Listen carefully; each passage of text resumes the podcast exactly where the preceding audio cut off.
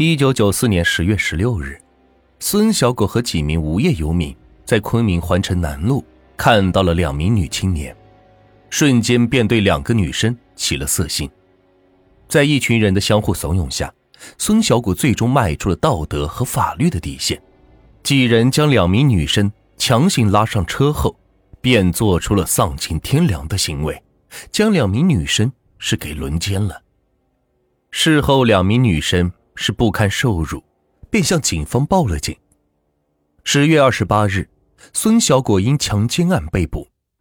也是因为这件事，他的母亲孙鹤宇也被迫踏上了一条营救儿子的犯罪之路。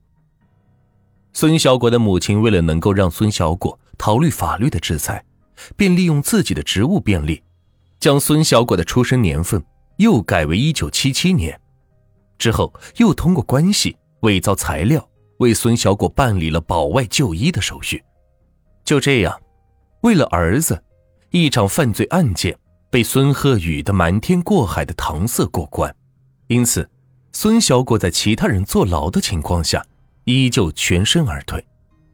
这样的结果并没有让孙小果受到教训，反而是更加的嚣张和肆无忌惮。慢慢的，他在犯罪的道路上。是渐行渐远，最后到了无可救药的地步。打架、故意伤害、收保护费，成了他日常的生活。嚣张之时，他让娱乐场所的小姐当众下跪，甚至和一名男子发生冲突后，他和他的小弟们直接用刀、棒和砖头将对方打伤，可谓是飞扬跋扈之极。更令人发指的。是在一九九七年六月一日，他将十六岁的少女张某强奸。随后，他在路上遇到张某和他的表姐，这次连张某的表姐也没能逃脱魔爪，孙小果再一次犯下罪行。然而，这仅仅只是个开始。张某的表姐没有想到的是，孙小果比想象中更加魔鬼。接下来发生的事让张某的表姐恐惧到了灵魂。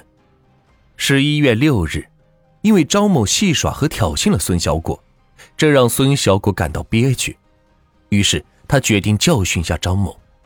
奈何此时的张某早已经吓得是躲了起来。找不到人的孙小果是更加愤怒。此时正好在月光城迪斯科舞厅遇到了当日张某的表姐和一名姓杨的女伴，孙小果便把一身的怒火。发泄在这位表姐和同伴的身上。孙小果将张某的表姐和一起随行的女伴带入一个包间之中，随即就是一顿拳打脚踢。更残忍的是，孙小果用筷子交叉起来猛夹张苑的手指，用牙签扎进她的指甲缝里，刺进她的乳房，用点燃的烟头烫伤她的手臂、腹部。这种残忍的手段让包厢内。充斥着哭泣和痛苦声，其行为简直是人神共愤。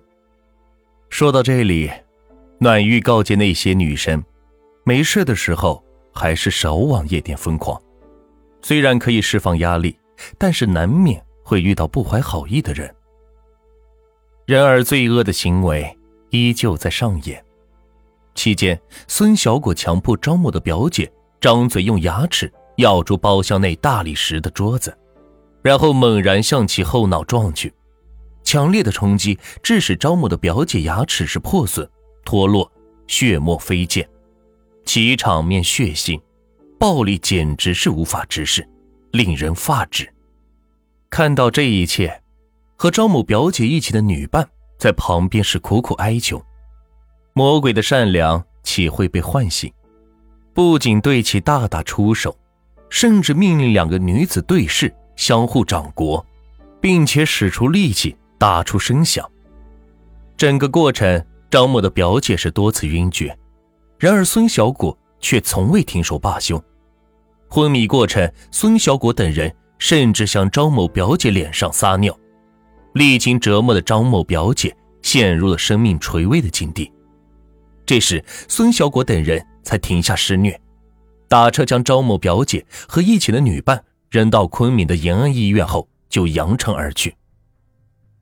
红颜少女遭摧残，朗朗乾坤其容恶势力猖狂。十一月八日，张某表姐的父亲和受害少女杨某一起前往派出所报案。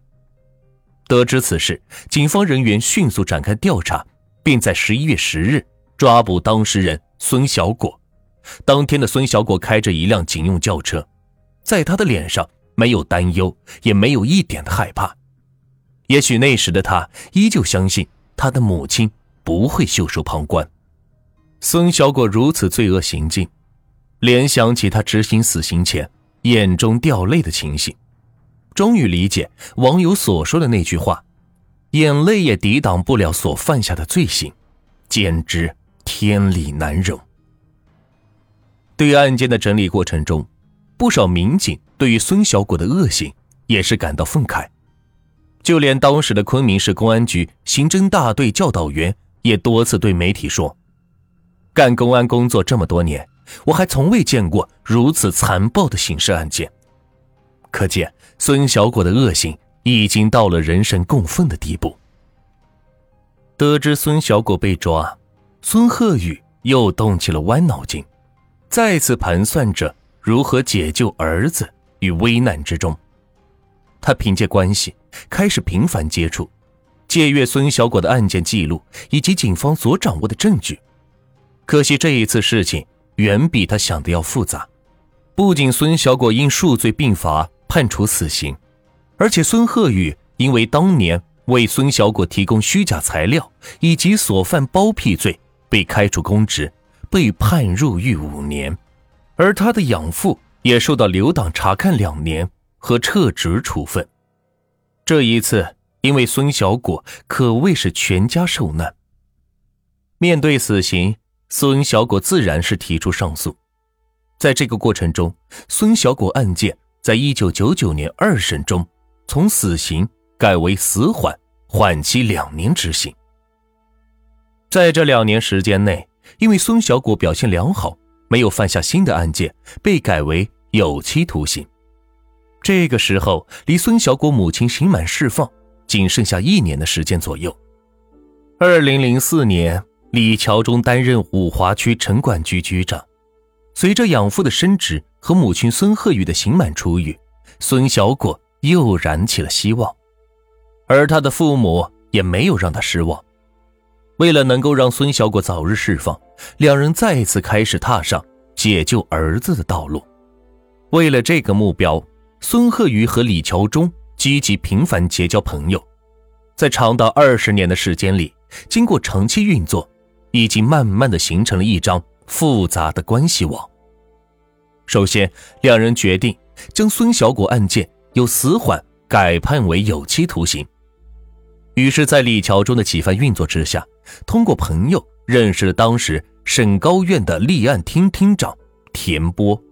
并与其发生金钱利益往来，同时，李桥忠又拜托当时云南省的人大委员、内务司法主任沈家聪，向省高院转发了孙鹤宇的申诉材料，层层运作，上下通气，让孙小果案再次立案再审。有内应有背景，结果可想而知。最终，孙小果案件被改判为。有期徒刑二十年。